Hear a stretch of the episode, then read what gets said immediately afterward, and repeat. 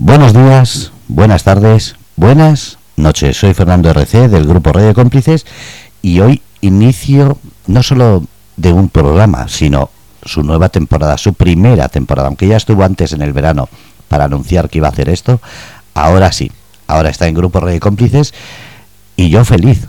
Primero porque la veo, la estoy viendo a través de la cámara y vosotros la vais a ver a través del TikTok y la podéis escuchar a través de grupo Cómplices.com y a través de Thais Badevich en TikTok.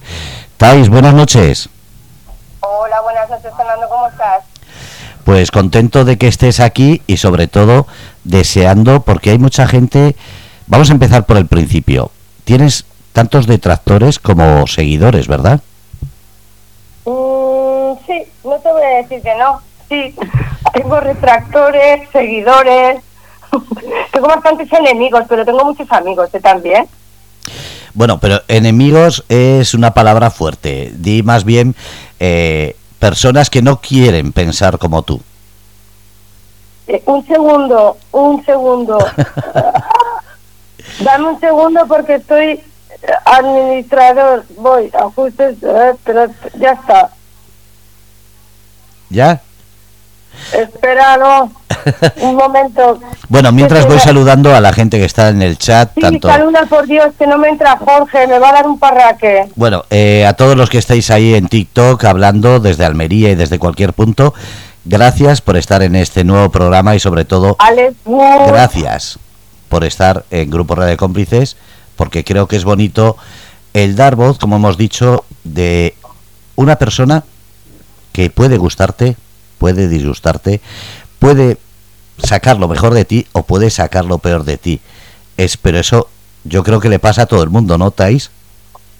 Sí, bueno, es normal. Yo no pretendo gustarle a todo el mundo tampoco. No, no es mi afán, precisamente.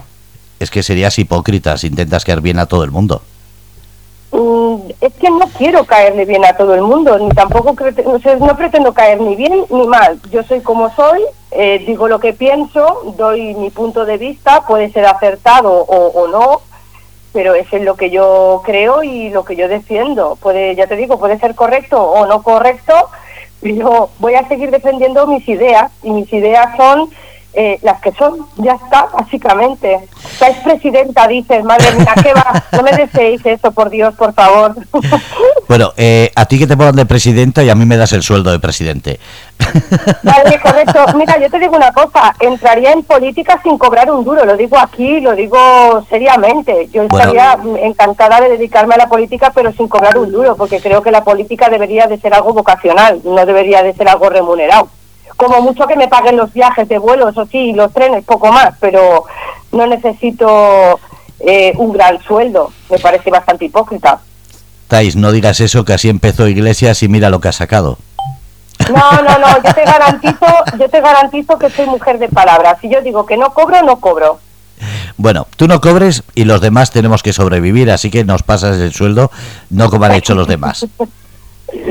Vale, yo lo dono, yo lo donaría a bastantes fundaciones y a, bastantes asociaciones y creo que a gente que lo necesitaría seguramente más que yo. Saludos a todos, o sea, espérate un momento Fernando que saluda a todo el mundo, eh, sobre todo a Caballero que me ha escrito en alemán y me ha preguntado que cómo estoy. Eh, estoy súper bien, muchísimas gracias eh, a todos los que me seguís y a todos los que, bueno, os hacéis posible un poquito esta lucha. Vamos a empezar por el principio. ¿Por qué empezaste en TikTok? Porque claro, eh, hay muchas redes sociales, has elegido TikTok, pero ¿por qué empezaste aquí? ¿Por qué empecé aquí? Es que fue un día, yo lo he dicho en varias entrevistas, yo nunca he sido una chica de, de redes sociales. Estaba un día trabajando, estaba en pausa, me estaba tomando un café, había salido ese día de terapia, como te conté en la primera entrevista, y sabía que llevaba tiempo que quería eh, expresar y hacer muchísimo más de lo que estaba haciendo porque la gente no conoce eh, que yo llevo ya 15 eh, años en terapia, pero que aparte de hacer terapias, yo estoy en grupos de apoyo a gente con problemas de, conducta violenta, con gente de problemas de alcoholismo, drogadicción, no sé, me, problemas psicológicos de otra índole Entonces, eh, ese día salí yo de terapia y llevaba muchísimo tiempo que quería hacer algo más. Entonces, eh, justamente ese día en el descanso, en la pausa, comiendo algo, vi un vídeo referente así de las feministas que estaban ellas eh, efusivas diciendo que los hombres eran lo peor, que en el mundo estaríamos mejor sin hombres, y me dio un poquito como de rabia y no lo pensé, te juro que no, no fue meditado, porque yo tenía 33 personas en TikTok, o sea, lo tenía que no me seguía absolutamente nadie, ni yo tampoco hacía uso de la red. Y subí el vídeo diciendo que estaba harta de escuchar eso y dije que yo era una mujer que había sido una maltratadora.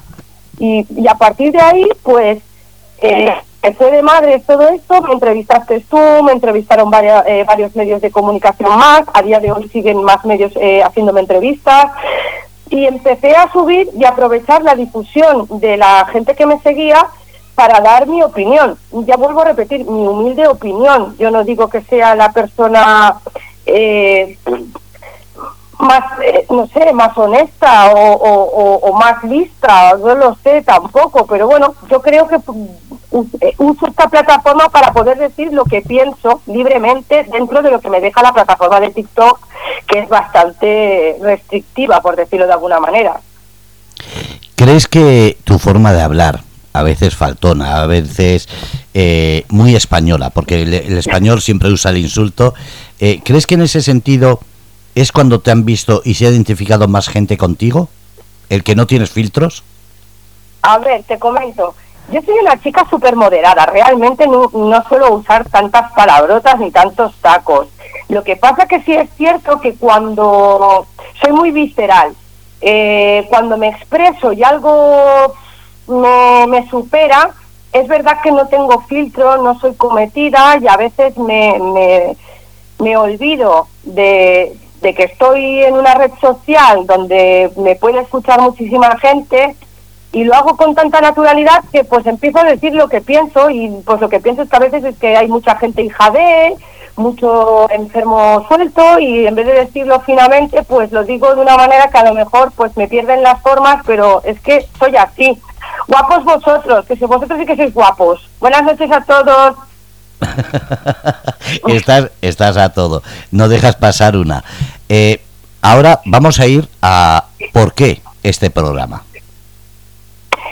¿Por qué este programa? Porque quiero empezar a emitir cada semana que la gente sea libre totalmente de preguntarme sin ningún tipo de censura todo lo que quiera y responderé eh, lo más sinceramente posible cualquier tipo de pregunta que se haga sobre mi persona, el por qué eh, di el paso de decir que yo había sido una mujer maltratadora, que no me exime, que vuelvo a repetir que también he sido maltratada, violada, eh, mm, no he tenido una infancia fácil, es verdad que no voy a culpabilizar en su totalidad a mi infancia de, de mis decisiones futuras, pero tienen muchísimo que ver. Quiero que la gente me conozca, yo creo que sí que he hecho muchas entrevistas, pero hay mucha gente que puede tener dudas y preguntas que creo que puedo darles contestación y una vez que he dado el paso, eh, igual que lo he dado para lo bueno, también lo he dado para lo malo. No tengo ningún tipo de inconveniente en que se me hagan preguntas que sean incómodas, siempre que sean desde el respeto. Eh, no tengo ningún problema. ¿Viste hoy cuánto rojo suelto en Cataluña? Sí, desgraciadamente demasiado rojo. Y soy catalana, vergüenza ajena. Pues eso, salva, eh, pues eso, Fer. vamos, vamos a seguir. Eh, ¿Es, ¿Es fácil o es difícil llevar la vida diaria de trabajo, familia, pareja y a la vez ser una TikToker con tantos seguidores y con tanta responsabilidad? Porque al final tener tantos seguidores es una responsabilidad. Mira, ¿sabes qué pasa? Y no quiero ofender a toda la gente que me sigue. Yo sinceramente la red de TikTok la uso como mm, medio de desfogue dentro de lo que, pues no sé, de lo que leo en otros comentarios o vídeos que veo en visualización cuando estoy viendo noticias o, no sé, cosas así. Eh, la gente sabe que yo es el tercer live que hago. Realmente lo hago porque quiero hacer contigo cada lunes a las 10 de la noche eh, este programa, como te digo, para ser transparente y poder eh, contestar a todas las personas que quieran. Si es difícil compaginar mi trabajo con la red social, con mi familia, bueno, no es fácil porque ahora estoy en medios de comunicación, he montado la fundación eh, para ayudar a, a personas que creo que necesitan ayuda realmente, en este caso muchísimos hombres que no están siendo tratados justamente. Realmente las mujeres que están siendo maltratadas no están siendo eh, visibilizadas. Entonces me parece una hipocresía todo este movimiento que se ha creado y yo lo que he hecho es, eh, hace dos meses, como tú bien sabes, Fer, te lo comenté, he pedido la excedencia justamente este mes, me la han concedido hace dos semanas eh, me voy a dedicar plenamente a la fundación, a las manifestaciones, a la organización y difusión del mensaje que quiero hacer llegar a muchísimas personas. Quiero ayudar a muchísimos hombres, quiero ayudar a muchísimas mujeres, quiero ayudar sobre todo a esos niños que no están siendo mm, defendidos ni tampoco protegidos. Y no tengo ningún tipo de problema. Difícil, bueno, estoy dedicándole menos tiempo a mis hijos, pero intento buscar un tiempo eh, siempre para mi familia. ¿Qué significa para ti precisamente lo que estás haciendo, la fundación? Porque mucha gente creerá que solamente es por llamar la atención, por dinero eh, o por cualquier otra cuestión. Pero explica, para ti, ¿qué significa la fundación? Mira, voy a explicar que la fundación, ya que hay gente que me está siguiendo y que me está viendo y supongo que no lo saben, mi fundación eh, firmó una documentación cuando yo la registré que era eh, la resignación que se llama a no percibir ningún tipo de subvención de la, ni de la Unión Europea, ni de España, ni de Alemania. La fundación se está costeando con mi dinero privado y con el dinero de mi marido. Eh, mi marido evidentemente tiene un puesto de trabajo en Suiza, gana muchísimo dinero, no lo voy a negar, pero el dinero que mi marido y yo ganamos, eh, una gran parte lo estamos destinando a la creación de la fundación, al desarrollo de la fundación y ayudar en casos de temas de derecho legal, de asistencia legal a muchísimas personas que no se lo pueden costear. Es verdad que cobramos una pequeña parte, es verdad tipos de movimiento de organización y de eh, campañas para tema de menores, eh, para gente desamparada, familias de exclusión social, eh, pero es que la, mi fundación es privada. Las demás fundaciones que existen en España a día de hoy están limitadas porque realmente cobran subvenciones. ¿Qué pasa? Si tú cobras subvención, realmente no puedes pasarte de la línea, porque si te pasas de la línea, el Estado te dice, ¿para qué estás cobrando de nosotros? Entonces, ¿qué pasa? Yo digo públicamente que ya me pueden buscar toda la documentación que quieran, donde yo no cobro ni un, céntimo de Europa, ni de España, ni de Alemania. Es más, me está saliendo caro no querer cobrar subvenciones, porque yo no me puedo desgravar el IVA como una fundación normal, no me puedo retrasar en los IVA, en los trimestrales, en las desgrabaciones, o sea, a mí me perjudica, pero ¿qué es para mí la fundación? Creo que es una lucha que se debe de llevar a cabo sincera y transparente y sin hacer un blanqueamiento de que muchas fundaciones sí que se están eh, retribuyendo de un dinero del Estado diciendo que lo o sea que esa subvención va destinada a la ayuda de muchísimas personas cuando es totalmente incierto porque ellos saben que no pueden extralimitarse cosa que mi fundación pues sí se puede extralimitar y eso puede conllevar a que se me denuncie a que se me lleve ante justicia, como me está pasando, que ya me están amenazando. Eh, he tenido problemas por hacer eh, medios de comunicación, por ejemplo, con Salvador de Impacto España, pero no me importa. Si tengo que ir a prisión por decir lo que pienso, pues iré a prisión. Y si tengo que ir a prisión por defender los derechos de los hombres, pues también iré a prisión. Y si tengo que defender los derechos que son injustos porque sé que la justicia está corrompida, los fiscales están corrompidos, eh, los jueces están corrompidos y muchísimos abogados están corrompidos, evidentemente yo quiero dar a entender y quiero visibilizar que eso es así y si eso me trae problemas, pues asumiré las consecuencias sin ningún tipo de problema. Eh, hay que decir a la gente que nos está escuchando también que aquí estás en una radio eh, online es una asociación no lucrativa, no cobras tampoco, para que la gente no tenga dudas de que, eh, como dices tú, es una forma altruista de demostrar eh, que lo que te importa es el mensaje más que el beneficio económico mucha gente pueda creer. Es que, Fernando, lo que la gente no sabe, lo que, perdona, lo que la gente no sabe es que yo no cobro ni de tus entre, o sea, ni de cuando tú me entrevistas, ni tampoco con Alicia en el movimiento, ni tampoco con otras eh, con otros medios de comunicación como Impacto España y otros que me están llamando. O sea, yo no he cobrado ninguna entrevista, ninguna. Claro, pero es que... No cobro nunca. Tais, pero tú sabes que mucha gente cuando hace una entrevista, cuando trabaja en la radio o cualquier medio de comunicación, lo primero que hacen es ponerle un sueldo, ponerle unas condiciones. Tú en este caso, primero, no has pedido ninguna condición, yo te dije que tenías total libertad, que no hay corta y pega, tienes libertad total para decidir el tema y lo que vas a tratar, y sobre todo que aquí no es cuestión económica por lo que estás. No, no, no, no, no. Vuelvo, a repetir, yo no estoy en este, yo no me he puesto en esta fundación ni en este movimiento en el que yo he creado por ningún tema de fin lucrativo, porque a día de hoy me está costando más dinero de, que beneficio, o sea, beneficio no tengo. Yo todo lo poco que recojo y lo poco que invierto es que es para abogados, procuradores, para familias que lo necesitan y poco más. O sea, es que no me lucro absolutamente de nada. Es más, los billetes de avión me los pago yo el hotel me lo pago yo. O sea, es que lo puedo demostrar. A mí nadie me ha pagado absolutamente nada desde que yo he empezado este movimiento. Hay otras asociaciones que se han metido conmigo, que en un principio quisieron apoyarme, pero bueno, nunca me han apoyado. Yo ya tenía clara cuál era la finalidad. Pero a mí me sorprende que muchas eh, asociaciones eh, me critican cuando yo soy la primera que no es, o sea, no me he aprovechado ni me he beneficiado de nada, cosa que alguna asociación que no voy a nombrar, que ella ya es consciente de ello, sí se ha lucrado absolutamente de lo que yo he hecho. No, eh, calle, no soy abogada. Empiezo el día 7 de octubre Derecho. Soy enfermera y tengo titulación en rescate marítimo, montaña y urgencias. Eh, perdona, Fer. No, no, está bien que respondas para que la, la, gente vea que es en directo y que aquí no hay eh, ninguna manipulación ni corta y pega de nada. Sí, sí, no, es que eh, me han preguntado si soy abogada, digo que no, pero notifico que estoy matriculada y que empiezo el día 7 de octubre a hacer derecho porque me estoy tomando muy en serio el paso que he dado. Es cierto que yo soy enfermera, tengo varios títulos en temas de emergencia, rescate, soy buceadora profesional.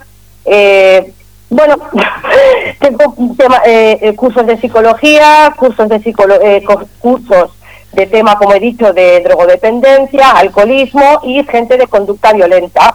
Lo que pasa que ahora me quiero especializar en derecho porque quiero ayudar a la gente y quiero estudiar derecho porque si tengo una fundación creo que debo de prepararme para poder llevar a cabo este proyecto con un futuro que tenga una estabilidad y una base real, no solo que los demás lo hagan por mí, sino que yo también quiero eh, formarme para poder hablar con un conocimiento de causa muchísimo mayor del que puedo ahora mismo mm, moverme ¿no? En, en, temas legales. Aunque también te digo, Fer, que llevo tres meses que yo no me había leído el Código Penal y el Código Civil y lo llevo de la mano, ¿eh? No paro, estamos, eh, yo estamos mano a mano, me, sé un montón de leyes ya. Eh, hay mucha gente que le, que le llama la atención el que hayas tenido una vida tan dura y de repente tengas una vida más o menos, por no decir eh, de bien, pero sí una vida holgada, de idiomas, de, de, reconocimiento, pero ¿qué te ha costado el llegar hasta ahí? Porque mucha gente no sabe ni los idiomas que hablas ni los estudios que tienes, solamente han escuchado algo y han sacado una conclusión y por eso te atacan. Pero en el cambio eres una persona muy inteligente con una con una versatilidad tanto en idiomas como en saber. ¿Podrías explicarlo un poco? Vale, mira, te comento. Eh, yo cuando decidí hacer un cambio de vida y empezar a, a tomar las riendas de mi vida, no fue fácil, evidentemente no fue fácil, me costó muchísimo. La gente piensa que yo tengo una vida ahora maravillosa, estupenda, que no tengo problemas de nada, pero yo cuando empecé a estudiar, por ejemplo, me tuve que sacar la ESO, porque yo era de la antigua escuela, de, lo que es eh, la EGB antigua, pero el último año me quedó, por ejemplo, química y biología, eh, era malísima, empecé a drogarme, a hacer el tonto, entonces tuve que, con el, con el tiempo que reconducir todo eso, me saqué la ESO, luego hice el acceso a mayores de 25 para la universidad, estudié enfermería, empecé a hacer cursos, eh, empecé a hacer terapias, la terapia me costó muchísimos años eh, aceptar la problemática que tenía con el alcohol, con las drogas,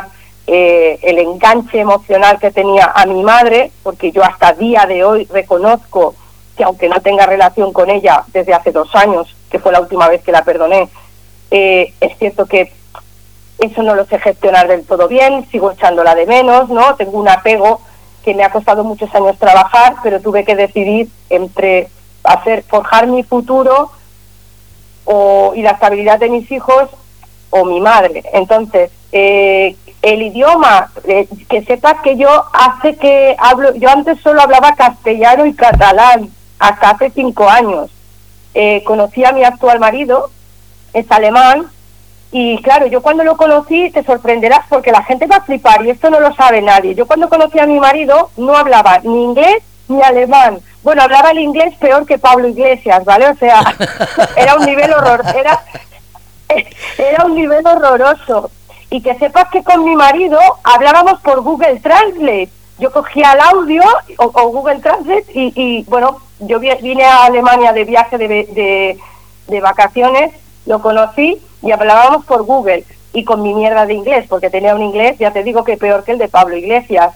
No obstante, eh, empezó mi marido a enseñarme inglés, un poco de alemán, y piano, piano, piano, piano, pues mira, me enseñó inglés y me enseñó alemán.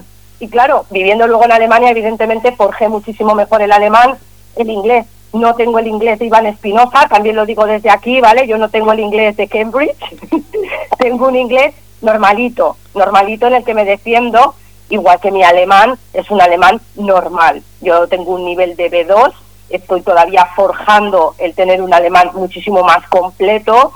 Eh, y evidentemente, claro que me ayuda muchísimo el vivir en Alemania, pero claro que hay veces que yo tengo que mirar a mi marido y pienso, cariño, ¿esto qué significa? O lo que pasa que soy una chica que me gusta mucho eh, buscarme la vida y no tengo miedo. Entonces, yo siempre digo que la gente al final, si quieres, te entiende, ¿no? Es, hacerse entender. Entonces, cuando estoy trabajando o estoy en algún sitio y no entiendo algo, siempre pregunto qué es, le pongo el Google Translate en la cara al, alemán, ¿sabes? A, la persona, le digo, di la palabra. Entonces me la traduce y digo, ah, mira, cuando no está mi marido. Pero ya te digo, inglés y alemán, cinco años. Reales, reales, tres años que los hablo correctamente empecé a leer también por mi marido. Antiguamente tenía mucha, me gustaba mucho la lectura, siempre me ha gustado, pero solo el tema de historia, eh, época medieval, siempre me ha gustado mucho el tema de los vikingos, el tema medieval, lo gótico, la brujería. Eh, siempre he tenido mucha curiosidad por las religiones, las he estudiado todas. Ahora lo digo para que la gente lo sepa, no tengo ningún tipo de problema en decirlo. Yo soy del camino de la mano izquierda, para quien no lo sepa, eso se llama satanismo. Yo soy ateísta y teísta, tengo ahí un, una contradicción en sí misma.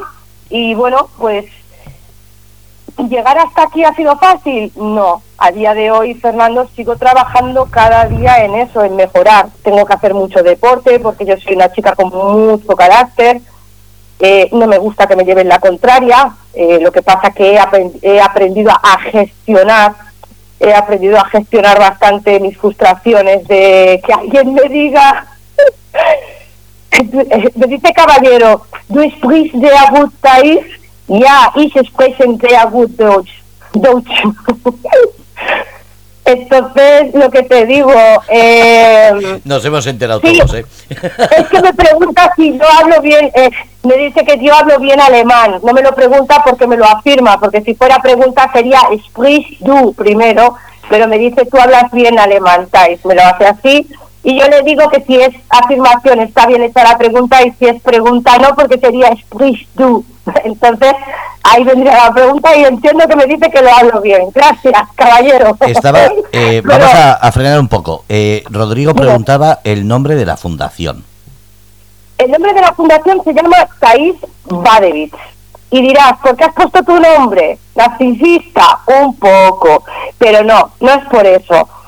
Eh, yo me llamo Thais. Evidentemente, legalmente, yo, mi nombre en Alemania es Badevich, porque hay muchas, muchas personas que me dicen, es que tú eres española, ¿cómo te pones el Badevich? Pues porque estoy casada aquí y estoy con casi un procedimiento de doble nacionalidad, aunque tendré que perder la española, tendré que eh, recibir, eh, o sea, eh, decidir entre la española o la alemana. Está claro que me voy a quedar con la alemana.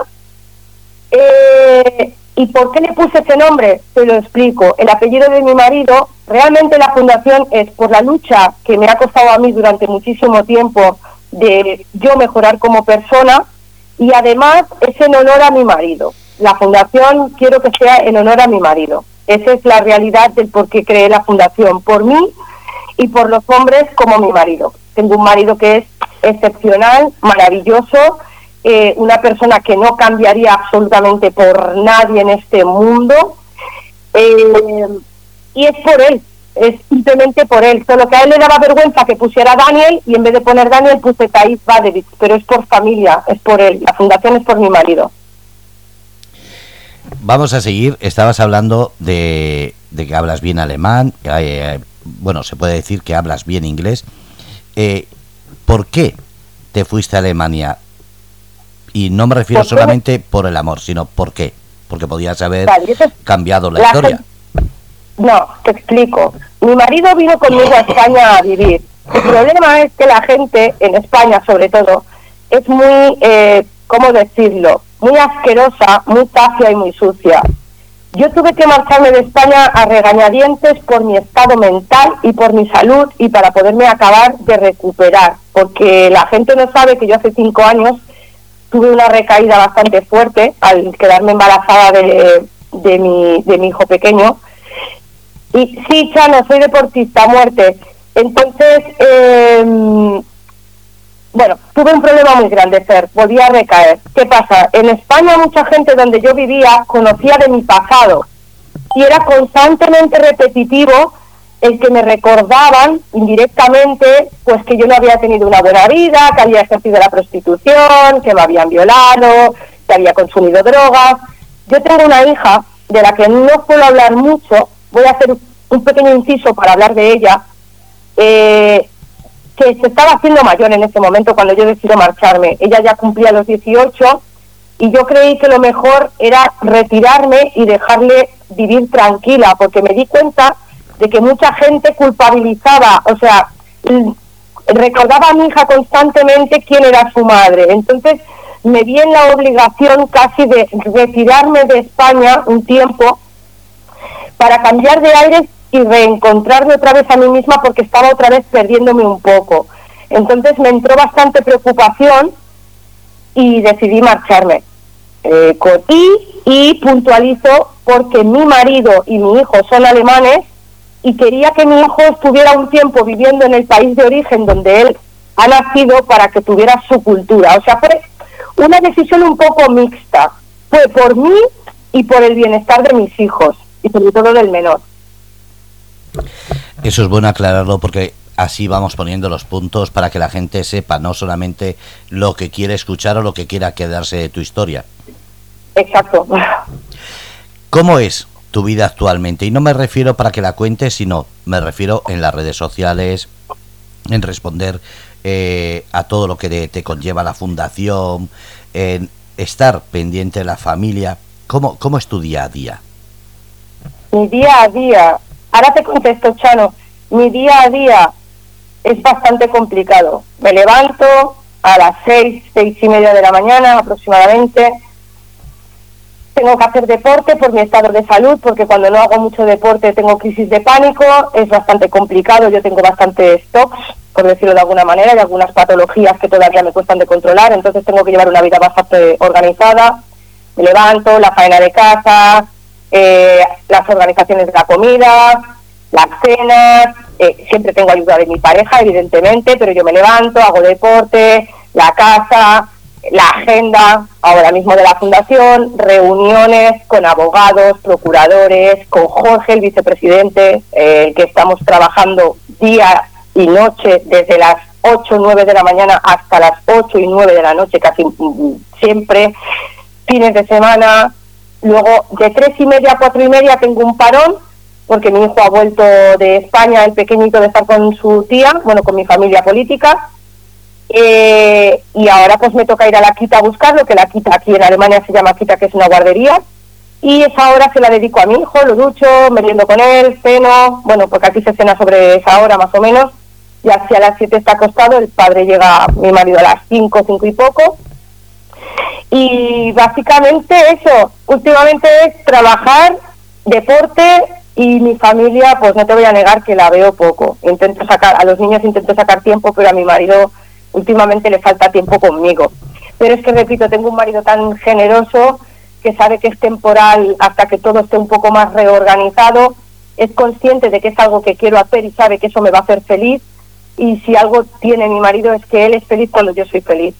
Es egoísta a lo mejor por mi parte, porque ahora mismo le dedico muchísimo más tiempo a la fundación que incluso a él, pero intento sacar tiempo para estar por él, porque creo que no, no se merece el que yo tampoco le dedique tiempo, pero está muy hablado y, tengo, ya te digo, la gran suerte de, de poder compaginar la fundación. Ahora, que voy muy estresada, sí, que lo estoy pasando un poquito mal, también, porque tengo que ir bastante a psicólogo esta semana, por cierto, que yo lo digo, que sigo en terapia, voy al psicólogo y al psiquiatra, cada semana tengo que sacar una hora para cada cosa, esta semana vuelvo porque he estado un par de meses por ajetreo que no he podido ir y porque coincidían las vacaciones tanto de mi psiquiatra y mi psicólogo como las mías, y ahora esta semana pues reincorporo. Entonces, ¿cómo lo llevo todo entre las redes sociales y el trabajo? Pues súper ajetreada. Mira qué hora son y estoy contigo. y menos mal que hemos puesto una hora de programa y no dos, porque esto, esto sería no una ni dos, sino podrían ser seis horas y seguirías ahí. Sí, un momento, Fernando. Chano, ¿quién te hace la entrevista? Me la hace Fernando, el de Radio Cómplices de Murcia, todos los lunes a las 10 de la noche. Y luego me has preguntado qué tipo de deporte hago. Fitness, mantenimiento y me encantan los deportes de contacto, buceo, me encanta el buceo.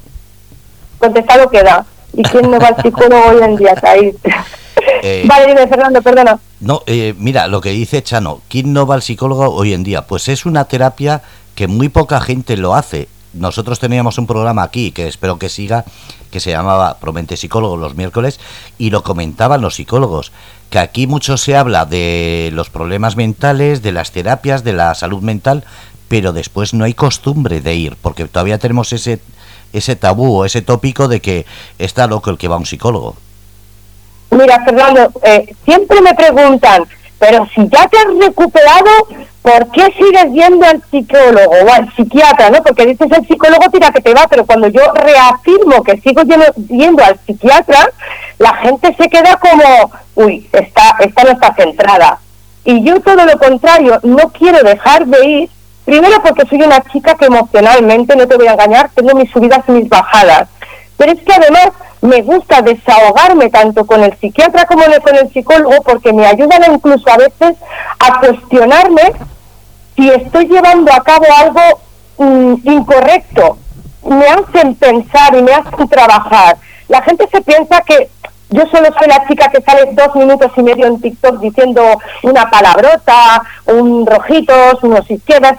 Yo muchas veces juego con la ironía porque si no jugara con la ironía se me iría de las manos. El otro día hice un vídeo, Fer, que no sé si has visto, que dice, si yo no fuera terapia, gente como vosotros no, sobre, no, no, viviría. Porque es que yo soy una chica que sinceramente si no me controlan se me va la cabeza. Y yo lo reconozco, soy una tía con mucho temperamento. Así que yo aconsejaría que muchísima gente fuera cotidianamente al psicólogo a expresar sus, emociones del día a día, del trabajo, sus frustraciones, porque quiere, a mí cuando la gente me dice que su vida es maravillosa, que es perfecta y que no tiene ningún problema, no me lo creo, porque todos tenemos subidas y bajadas y problemas. Entonces decir que nadie necesita un psicólogo se equivoca. Yo creo que sería muchísimo mejor para todo el mundo ir al psicólogo. Eh, ¿Te puedo poner en compromiso? Ponme el compromiso que quieras, preguntas abiertas, sin censura. Vale. No, lo digo porque estoy viendo que hay mucha gente, mucha, mucha, mucha gente de toda Europa, pero sobre todo de todos los puntos de España. Entonces, te voy a poner en un compromiso tremendo, también te lo digo. Dime. ¿Qué haces en enero? ¿Qué hago en enero? Te voy a pedir que te lo pienses y así la gente que está escuchando que vaya pensándolo. ¿Conoces Fitur? Sí, claro que conozco Fitur. Estuve hace un montón de años porque yo tenía una empresa hace muchos años que se llamaba Rider New Technology. Creé un proyecto que ya te enseñaré que es brutal y que la gente sepa que tengo la patente de una de las eh, eh, bueno de una de las eh, se hizo un desarrollo de una de una de un proyecto muy chulo que era unas tablets que se llevaba para turismo en los hoteles. Lo que pasa que yo me separé de aquella otra persona y fijaros si no soy avariciosa que me quedé con la patente y con tal de que el otro no ganara, ganara dinero dije yo tampoco y la tengo cerrada y me dieron el, el premio en Fitur, el rey, el, que antiguamente era el príncipe antes de ser rey. Vale, pues te voy a decir que te lo pienses y la gente que está escuchando, sobre todo, si quiere conocerte, te voy a dar la oportunidad de que entremos en Fitur los días que va a estar de profesionales, para que visites Fitur profesional como ya lo conoces, y el fin de semana que está Fitur para el público, en uno de los stands puedan recibir, puedas recibir las visitas de todo el mundo que quiera verte y saludarte. Eh, ningún tipo de compromiso, faltaría más, por supuesto, ya te digo que sí. Solo tengo que consultar a mi marido que me diga, que me dé el ok, pero, Churri, ¿me das el ok para ir a Fitur en enero? me dice que sí. ¿Puedes decirlo en voz alta para que quede grabado mi churro? Sí, me dice que sí, puedo ir a Fitur, Fernando, sin problema. Vale, eh, tú me avisas si vas a venir con tu marido para que yo pida las fechas. Es del 18. Fernando, mi marido va conmigo siempre, porque como es dueño de su empresa, él puede trabajar por su trabajo desde donde quiera con su ordenador y con su todo. Él solo tiene que tener clave directa de enchufe de wifi, porque claro, es Suiza y los teléfonos son de otro tipo, no es teléfono eh, ¿Cómo se llama esto, cariño, que yo nunca me sé explicar? Eh, tiene teléfono de wifi, ¿no? Teléfono de wifi. Entonces él tiene que tener la clavija directa. Pero mi marido y yo somos... es que para mí no es mi marido, es mi mejor amigo. Entonces yo voy con él a todas partes. Pues vamos a hacer una cosa. Yo te garantizo que va a tener fibra, eh, fibra va a tener la línea RDSI para él directa. Vale, porque si no, no puede venir. Es lo único que... Mira, no pido dinero, y la línea directa de wifi. No, no, de wifi no. Vas a tener el cable para que pueda conectar el ordenador en, la zona de prensa. Vas a tener eh, la garantía de que va a tener línea directa de las horas que esté allí. Perfecto. Pues muchas gracias, Fernando, porque si no me quedo sin marido. No, no, no, del 24 al 20. mi única condición. No, no, del 24, ya, ya la gente puede estar anotando, 24 de enero, 25, 26, es profesionales 27 sábado y 28 domingo, cualquier persona que entre a Fitur, daremos la, la situación, porque vamos a tener en un stand, un sitio que, que vas a tener, no solamente tu marido va a tener la línea RDSI, sino vas a estar tú allí. Y si tiene que pues venir alguien más, me avisas y yo le saco el pase de prensa para que entremos todos y puedas disfrutar de todo eso. Vale, ostras, pues te lo agradezco. Pues ya sabéis, chicos, habéis escuchado 27 y 28 de enero en Fitur, puertas abiertas, para conocernos todos y darnos un mogollón de besos.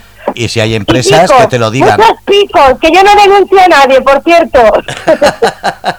no, es que me parece muy bonito porque estoy viendo que mucha gente te conoce a través de las cámaras, eh, a través de oírte. Entonces, Fitur, que es la, la mayor feria del mundo de turismo, vamos a hacer que tú estés allí y que tengas ese espacio para que puedas eh, no solamente darle un abrazo, fotos, lo que sea, sino que en el stand, en la zona de prensa, yo ya hablaré con Julián, eh, bueno, con las personas responsables, que vamos a tener allí el stand de Radio Cómplices para que estés allí. Ah, perfecto. Eh, tengo a Marta que dice que cuando he dicho de los picos, Marta dice, yo estaré allí que soy muy viciosilla. Marta, tenéis todos los picos del mundo. Pues sí, vamos a estar en Grupo Radio Cómplices en el stand de prensa y a los profesionales el, el miércoles, jueves y viernes, que es eh, para profesionales, y el sábado y domingo vas a estar para todas las personas que quieran verte y conocerte. Yo encantada, yo quiero conocer a todas las personas que me quieran conocer eh, sin ningún tipo de problema, me encanta, soy una chica súper sociable, súper extrovertida y es que ya ha dado el paso, me refiero, yo no tengo ningún tipo de problema de, es que soy una chica más, me refiero, no soy nada importante, o sea, soy una chica cercana y todas las que me quieran conocer y los que me quieran conocer, estoy a su entera disposición. No, es que a mí me hace ilusión porque eh, yo siempre he dicho, la radio siempre ha sido el medio de comunicación más cercano con los oyentes, más que la televisión. pero hacer radio, que puedan visitarte, que puedan hablar en directo contigo, creo que eso es lo máximo de cualquier seguidor o cualquier persona que te admire. Un segundo, Fernando, vainilla, chocolate.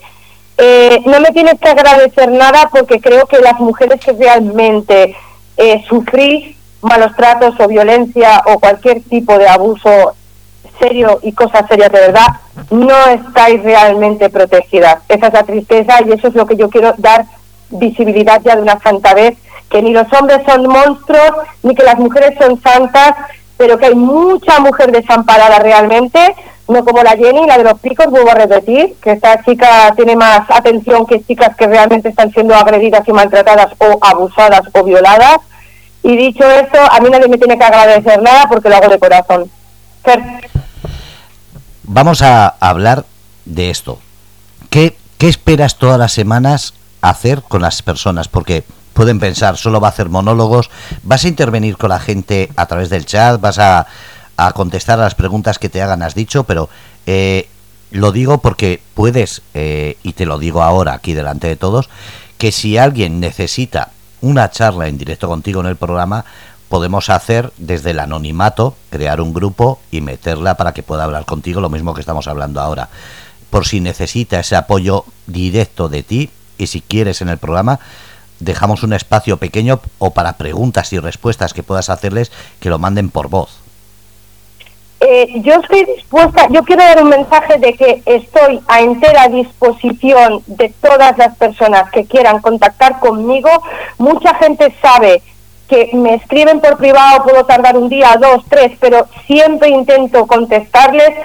Eh, hago que el vicepresidente Jorge se ponga en contacto con ellos porque tengo que filtrar, no puedo estar por todo el mundo, lo siento y pido disculpas desde aquí, pero que todas las personas que quieren hablar conmigo os garantizo que se llega, o sea, soy accesible y Jorge siempre hace que yo hable con todo el mundo. Y si hay alguna persona que necesita hablar conmigo en privado, mm, estoy dispuesta. O sea, no tengo ningún tipo de problema en tenderle la mano ni ayudarla. Y si tengo que bajar a España por algún caso importante, bajo. Que también quiero que sepan que en octubre estoy en España. O sea, que yo voy a estar a, a pie de cañón real, no solo cibernáuticamente hablando. Bueno, avisa dónde vas a estar, no sé que tenga una emisora y también podamos reunir a la gente allí. Eh, en Madrid, bajo, en, bajo a Madrid en octubre. Eh, pues ya tienes una televisión streaming y nuestra emisora para cuando quieras. Está en San Sebastián de los Reyes. Ah, pues genial. Pues mira, ya sabes, te toca venir a Madrid. no, tengo la colaboradora allí. En caso de que no ah, pueda ir yo, te, te, mandaría Estrella, que es el nombre artístico que tiene, y hace los jueves un programa. Ya la escucharás. Y sé que os llevaréis muy bien. un momento. Mi, San Miguel, hi, guten, guten alles gut, mein Schatz. Uy, a eso me he perdido. Es que es mi, es mi es, es, es, un, es un chico que, que, que lo, lo, lo, adoro, lo adoro. ¿Pero quién no lo ha leído? Ah, San Miguel, es verdad. Sí, San Miguel, lo adoro, lo adoro, es un máquina. Ahora lo he visto, vale, que perdone San Miguel que no lo había leído. Es que pensé que... Sí, San Miguel vive en Alemania, además, está en Alemania conmigo cerca. Es, es, es, es el mejor hombre, es, es, es un santo. Y además estamos... estamos siempre aquí con las alarmas de emergencia que nos vienen el día 14 que van a saltar las alarmas y eso y es, es, un seguidor muy fiel. Además tiene mi WhatsApp personal y está en el grupo de la fundación y es voluntario de la fundación y es un tío al que le debo mucho. Perdona, Fer, ya puedes. No, no, me alegro de que tengas gente así y sobre todo me alegra que la gente que, que te arropa no sea solamente de boca, sino lo que dices tú, que sean de verdad. Sí, San Miguel es, es, es es que no se puede decir más de este hombre. dice, dice Caballero Templario, venga, todos a seguir a San Miguel. vamos, vamos, vamos a seguir. Eh, has dicho que eres una persona cercana, vas a estar en Madrid, vamos a ir a Fitur. ¿Qué esperas conseguir o qué esperas, mejor dicho, qué esperas que logre la gente que escuche este programa? Yo quiero que la gente que escuche este programa, eh, este, este problema, este programa, eh, intente llegar a, a, lo que yo quiero transmitir, que son los ah, mis sentimientos más profundos y lo que quiero dar a entender en mi fundación, o sea, los proyectos que quiero llevar a cabo en la fundación. Quiero que me conozcan, quiero que se unan al proyecto, no quiero que sean uno más, yo quiero que todos juntos podamos llegar a luchar. Yo, muchas veces Jorge dice la presidenta, digo, jolines, me suena como que, ¿no? Como el, el, rey, ¿no? Una cosa así. Yo no soy nadie, yo tengo un cargo porque tengo que tenerlo, pero me gustaría poder transmitir a la gente de que hagamos algo grande, que unamos fuerzas y que me sigan, que me sigan. Y no digo que me sigan en redes, digo que me sigan en la lucha, que si vamos a las calles, que vengan conmigo, que luchemos por una justicia real, que podamos entre todos mandar un mensaje real y de verdad, no sé, empezar a, a, luchar por algo que tenga sentido. Todas, todas estas cosas que las, las que estamos viviendo ahora en la sociedad nos van, a, nos van a traer problemas. La gente no es consciente de que estamos a punto de una guerra civil. Es que no es consciente, la gente no es consciente todavía de que tenemos que frenar todo lo, lo que están haciendo con nuestros hijos, con los niños. Se está normalizando la pedofilia, se está normalizando tantas cosas, o sea, por un lado se normaliza la pedofilia, pero por el otro lado darle un pico a una persona con, con, un consentimiento se está llevando a un extremo de violación y abuso. Cuando realmente están viendo transexuales y drag queens a los colegios a pegarles bailes eróticos a nuestros hijos y a decirles que se toquen. Me refiero, yo no quiero vivir en este mundo y me gustaría que la gente de verdad se sumara a este movimiento para, para, para intentar paralizar todo esto. Eh, me, te he preguntado, Vainilla de Chocolate, ¿qué, eh, ¿qué fundación exactamente para qué colectivo? La fundación, ¿para qué colectivo? Mi fundación, ¿a qué colectivo va determinado, dirigido? Sí, parece que esa es la, intención de la pregunta. Vainilla de Chocolate pregunta, ¿qué fundación exactamente para qué colectivo? Vale, eh, pues para la gente coherente. Mi fundación es para la gente coherente. Yo defiendo que hay dos sexos. Yo puedo respetar que un hombre se sienta mujer y se vista o se transforme en mujer, pero para mí no es mujer. Mi fundación lo que va a defender son los derechos de las personas, de los hombres y de las mujeres, sin distinción de sexo. Me refiero, personas. En mi fundación no prevalece el derecho de la mujer por encima del hombre y sobre todo mi fundación lo que defiende es proteger a los menores de todas estas barbaries que se están llevando a cabo.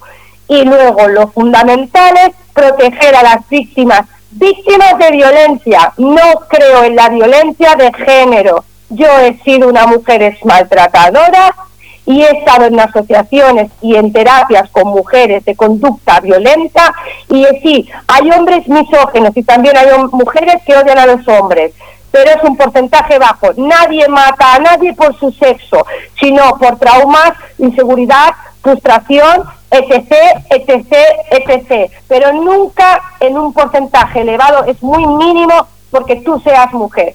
Porque si no, esos mismos hombres fluirían por la calle las muertes de las mujeres y no es así y quiero visibilizar y estoy harta de escuchar que se me diga que soy frívola, porque no soy frívola. A mí esas 60 mujeres que han muerto este año me dan pena, lo siento por ellas y por sus familias y por sus hijos y por todo lo que sea. Pero no podemos negar que hay más hombres muertos a manos de mujeres por temas de maltrato psicológico y además asesinatos que se están cometiendo. Todo este verano llevamos una media de unos 15-20 puñaladas a hombres. 15-20. Se niega que las mujeres matan más a sus hijos que los propios padres. Están en las estadísticas del Instituto Nacional. O sea, no, no lo digo yo, y aún se quedan cortos. Yo estoy cansada, cansada. Ni las mujeres somos ángeles caídos de luz, ni del cielo, ni los hombres son el diablo en persona. Hay personas buenas y personas malas.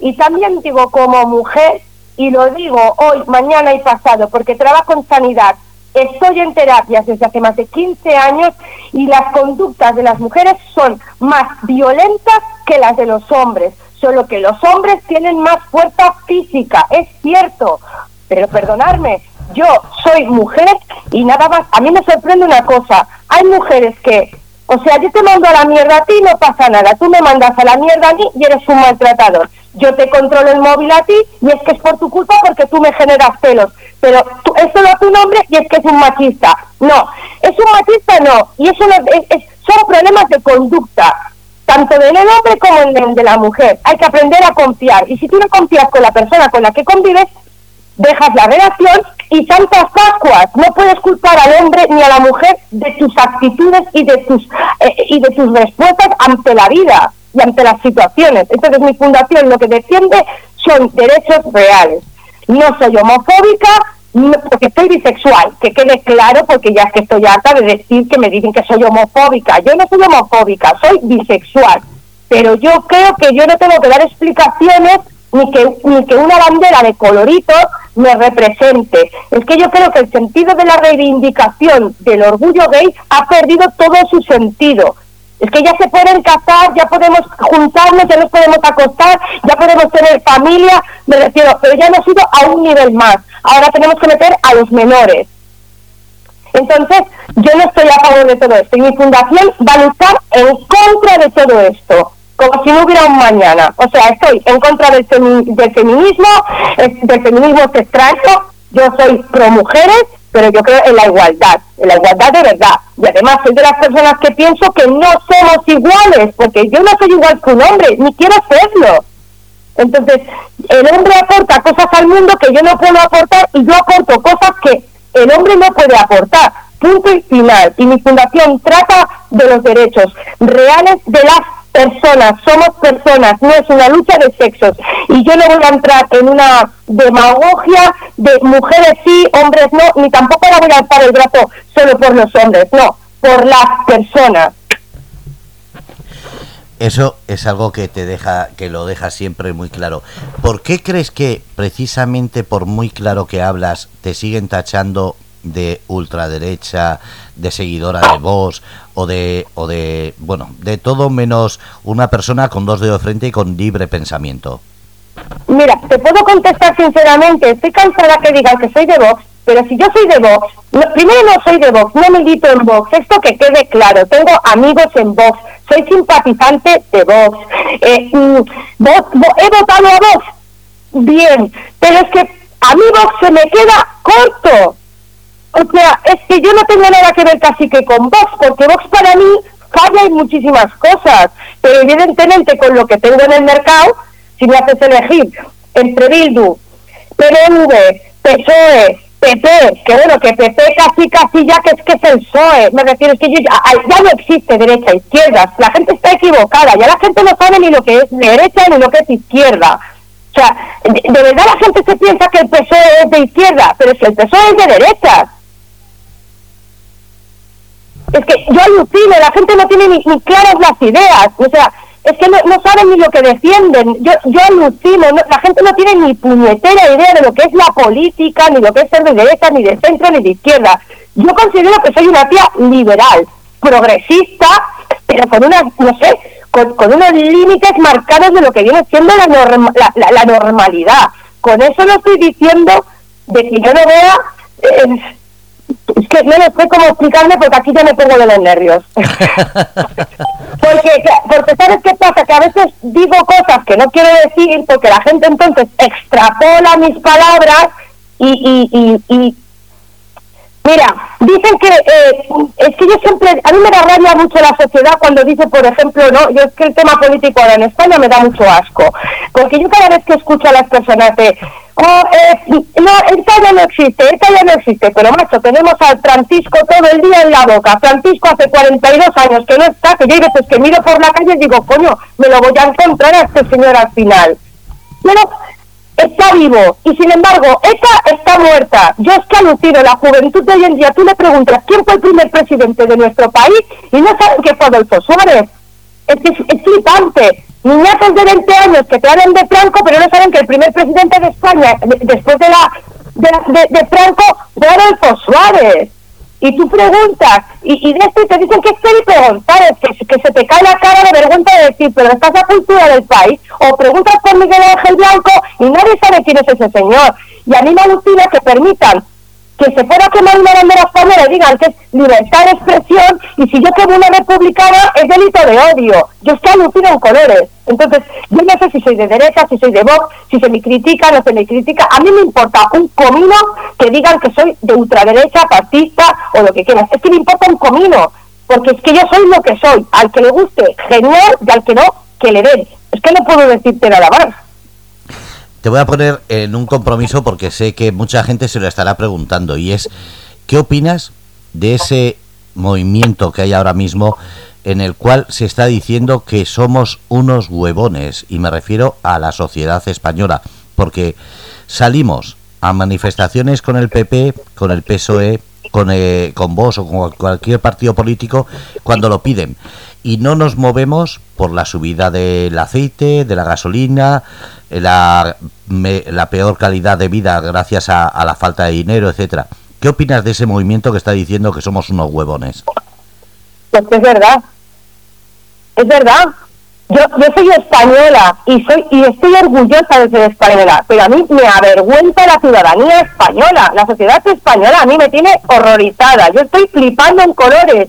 Yo por eso lo único que pido es que si de verdad la gente que me sigue, por poquito que me que me crea, podemos hacer algo muy grande y esta gente solo se puede batallar en las calles con pancartitas de no estamos de acuerdo no tenemos que salir como mira yo que sirva de precedente Francia no es que me apasione vale no me apasiona pero los franceses no me apasionan pero tengo que decir que los admiro los admiro llevan seis meses quemando Francia mira España se piensa que Francia ha parado pero porque no lo emiten en televisión.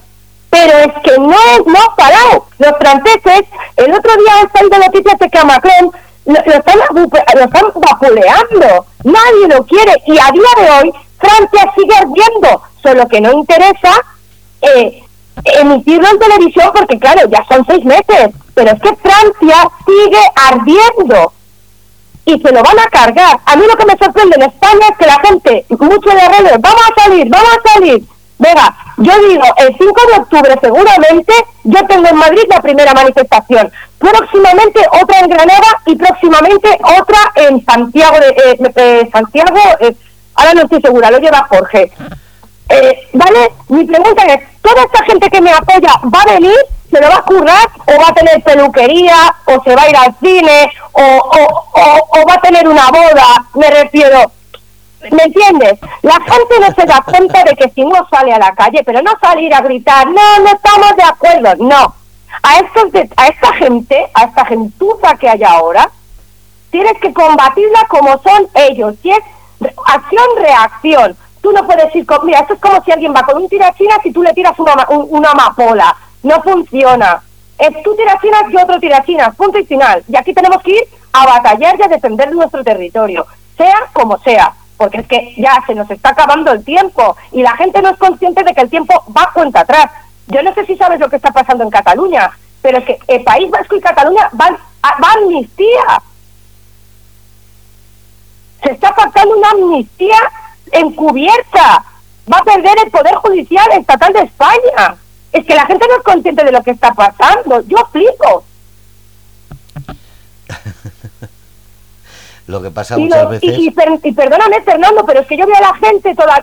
a mí me pone muy nervioso cuando me dicen, sí, venga, venga, venga. No, venga, yo cuando haga la manifestación quiero ver cuánta gente va. Pero de verdad. Totalmente de acuerdo. Aquí eso de apuntarse al carro queda muy bonito, pero después la realidad suele ser otra. Claro, es lo que digo. Yo no voy a hacer solo redes sociales. Yo voy a salir a la calle. Eh, y como si tengo que ir sola, ¿eh? Yo voy a salir el día 5 de octubre en Madrid. Si tengo que ir sola, iré sola. Aunque tenga que hacer el ridículo. Pero es que yo no pienso callarme altavoz en mano y diré que son unos ladrones, unos sinvergüenzas, unos asesinos, unos corruptos. No son todos, son basura. Y a la Irene Montero habría que denunciarla en masa, en masa yo estoy con mi fundación mirando la manera de poder denunciar a esta tía. Hay que denunciarla y llevarla a prisión.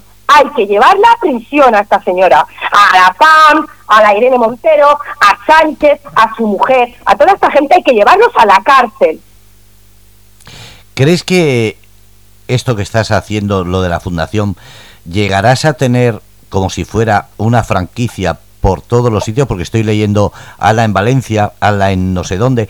¿Crees que vas a necesitar tanto apoyo que vas a tener que tener delegaciones en muchas, si no autonomías, provincias de España?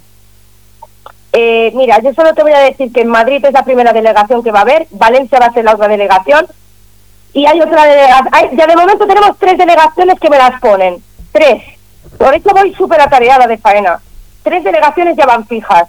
Hay mucha gente que contacta conmigo, muchísima gente que me está apoyando. Mira, y lo, sorprendente del tema es que desde que estoy en la fundación, que podría derivar en otras personas, delegar, perdona, podría delegar en otras personas, lo estoy haciendo en primera persona. Me encuentro mujeres abatidas que de verdad están siendo maltratadas y no están siendo vigiladas.